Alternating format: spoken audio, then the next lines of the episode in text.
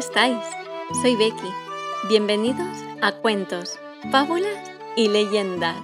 Poneos cómodos, abrazad fuerte al peluche, a papá o a mamá y preparaos, que empezamos.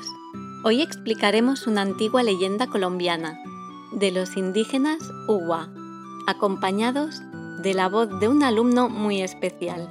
Los Uwa son una tribu que vive desde mucho antes de Cristóbal Colón y en la actualidad se trabaja para conservar tanto el conocimiento como su lengua. Este cuento tiene lugar en el interior de la selva. Esperamos que os guste mucho.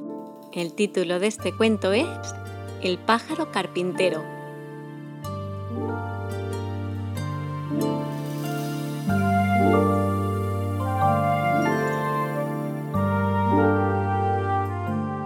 Los Uwa o Tunebos son un pueblo amerindio que se encuentran en los Andes orientales.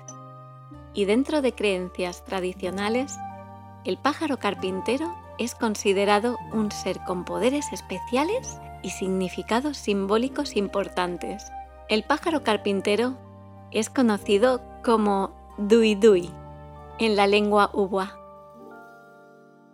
Se cree que este ave puede transmitir mensajes a los humanos y a los dioses, lo que lo convierte en un mediador entre el mundo terrenal y el mundo espiritual.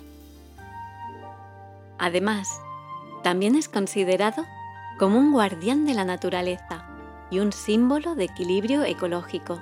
Se cree que su presencia y actividad en el entorno natural indican armonía y buenos augurios para la comunidad Uwa.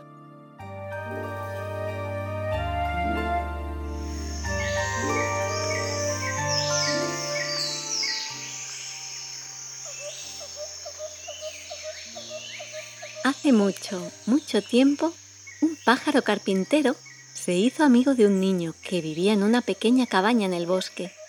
Tenía largas conversaciones con él sobre la naturaleza y sobre los secretos de la selva. Desde bien pequeñito, a este niño siempre lo acompañó el pájaro carpintero, el cual admiraba a los humanos. Y este niño en concreto, tan animado y juguetón, lo tenía fascinado, por lo que revoloteaba con él cuando el pequeño iba al río a jugar o corriendo por la selva. Pasado un tiempo, este chico ya había crecido y adoptó responsabilidades de colaborar con la casa. Así que un día el chico salió a buscar alimento al bosque, a lo alto de la montaña, y ya en el camino de vuelta Mientras disfrutaba del sonido de la selva, no se percató de un peligro que le acechaba. Bajo unas hojas del suelo asomó una serpiente, con la mala fortuna que ésta se asustó y para defenderse mordió en la pierna del chico. Ese día el pájaro fue a visitar a su amigo. Sin embargo, cuando llegó a la casa de éste no estaba por la amistad que le tenía, decidió esperarle a que llegara, mirando impaciente desde lo alto de una rama. Como pudo, terminó el camino a su casa. Dolorido ya, le costaba caminar. Cuando le quedaba poco para llegar a su casa, el pájaro carpintero lo vio y al verlo como caminaba, emprendió un vuelo de descenso tan veloz que el aire silbaba a su paso. Colocándose a su lado, preocupado, le preguntó, ¿Qué te pasa? Me ha mordido una serpiente por el camino. Ayúdame. respondió el chico. El pájaro carpintero no podía abandonar a su amigo. Tomó buena nota de la mordedura y de lo que iba a necesitar. Tranquilo, no te preocupes. Quédate aquí y regreso enseguida dijo el pájaro mientras se puso a buscar las hojas de unas hierbas cercanas.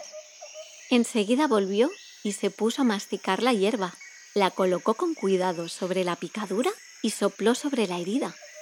Inmediatamente la cara del chico comenzó a mejorar y a recuperar su brillo habitual. Nunca pensé que tuvieras poderes, amigo. Te estoy muy agradecido por salvarme la vida, dijo contento el chico Después de esto, pasaron semanas sin que el chico viera a su amigo carpintero, hasta que un día fue expresamente a buscarle al árbol donde vivía. El chico notó que algo no iba bien. El pájaro había perdido parte de su esplendor habitual. Lo encontró, por así decirlo, más normal. He perdido mi poder, amigo mío, dijo el pájaro. ¿Cómo ha pasado eso? Al soplar en la herida para curarte, nos transmitía a vosotros, los Uwa, el poder que poseía. La ley natural dictó que el poder estaba listo para pasar a vosotros, los humanos. Desde ahora, los Uwa deberán usar este poder para sanar el cuerpo y el espíritu de todos los seres de la naturaleza.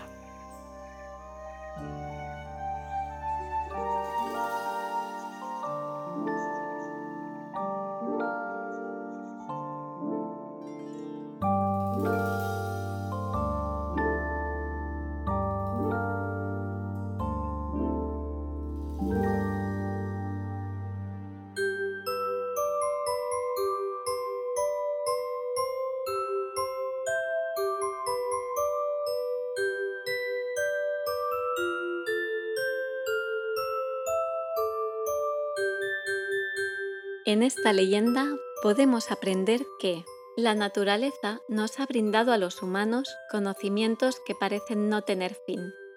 Ahora, con esos conocimientos, tenemos que evitar poner fin a la naturaleza. Hasta aquí el cuento de hoy. Esperamos que os haya gustado mucho. Si queréis que expliquemos algún cuento o leyenda de la zona en la que vivís, nos podéis escribir y haremos todo lo posible para explicarlo muy pronto.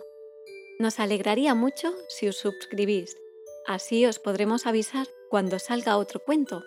Y no olvidéis compartirlo si os ha gustado. Os esperamos en nuestros perfiles de Instagram y Twitter que tenéis en la descripción. Nos encontramos en otro cuento y como siempre, seguid soñando.